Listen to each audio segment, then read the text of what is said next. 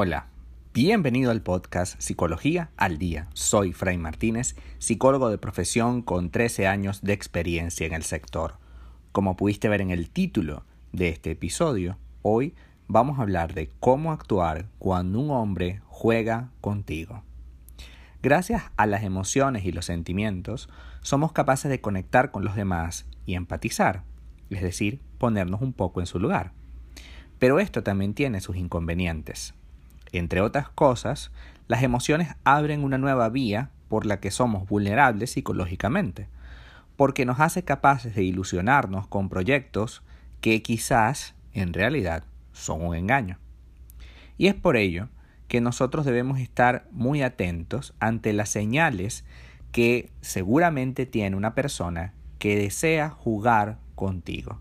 En este caso, hoy vamos a hablar un poco de los hombres, ¿no? Y cómo quizás pudieran manipularte. O bueno, a lo mejor también se puede em, trabajar desde el punto de vista de, una mujer, es decir, una pareja. Vamos a hablar hoy de algunas señales que están allí y que probablemente como somos, somos vulnerables emocionalmente, como nos estamos ilusionando mucho o muy rápido, no nos ponemos a tomar en cuenta. Sin embargo, es importantísimo si estás empezando una relación que puedas reconocer estas señales, porque en la medida en que lo hagas, vas a poder construir una relación más sana, basada en conceptos más sólidos, basada en cosas más eh, asequibles, ¿no?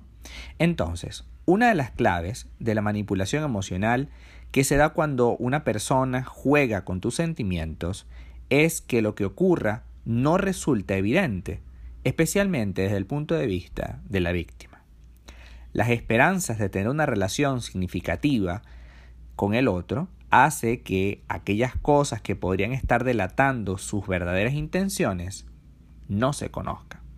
Sin embargo, hay algunas señales que hoy vamos a utilizar como herramientas que nos van a permitir tener un panorama súper claro de cuál es exactamente el problema.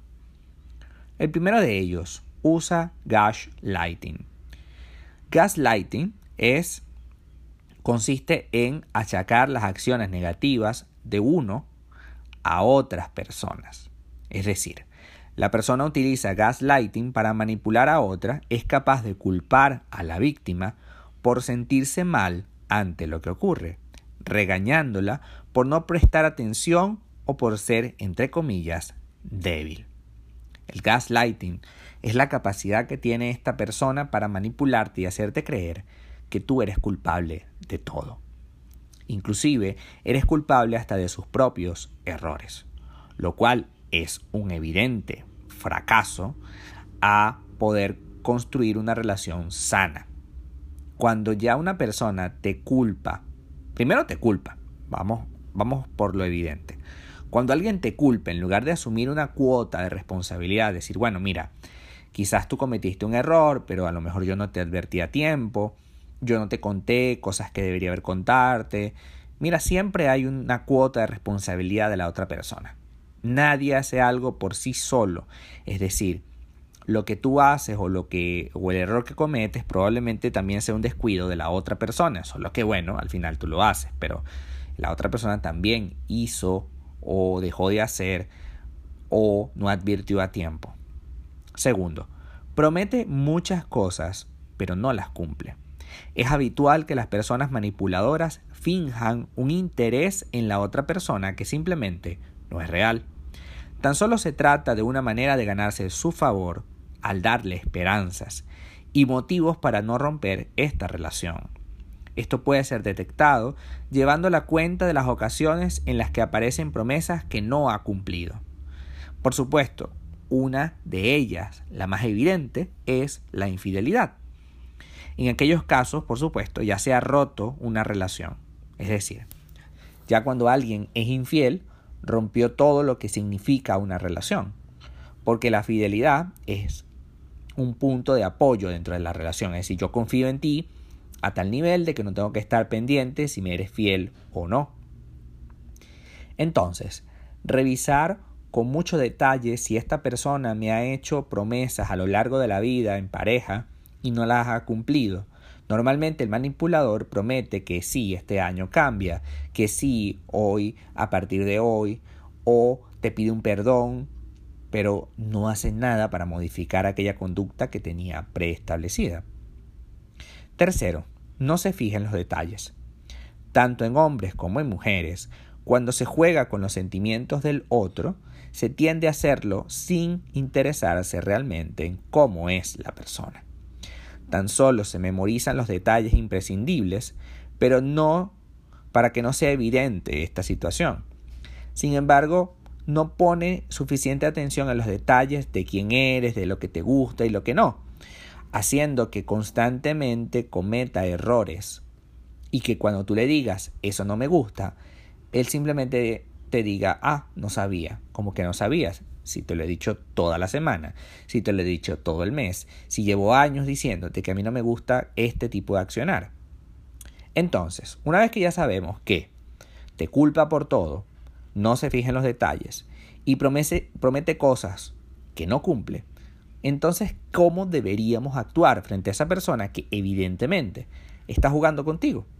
Primero, adopta una sana distancia. Para lograr tener un punto de vista lo más objetivo y neutral posible, debes centrarte en los hechos tal y como sabes que han ocurrido. Y a partir de esto, de lo real, sacar conclusiones.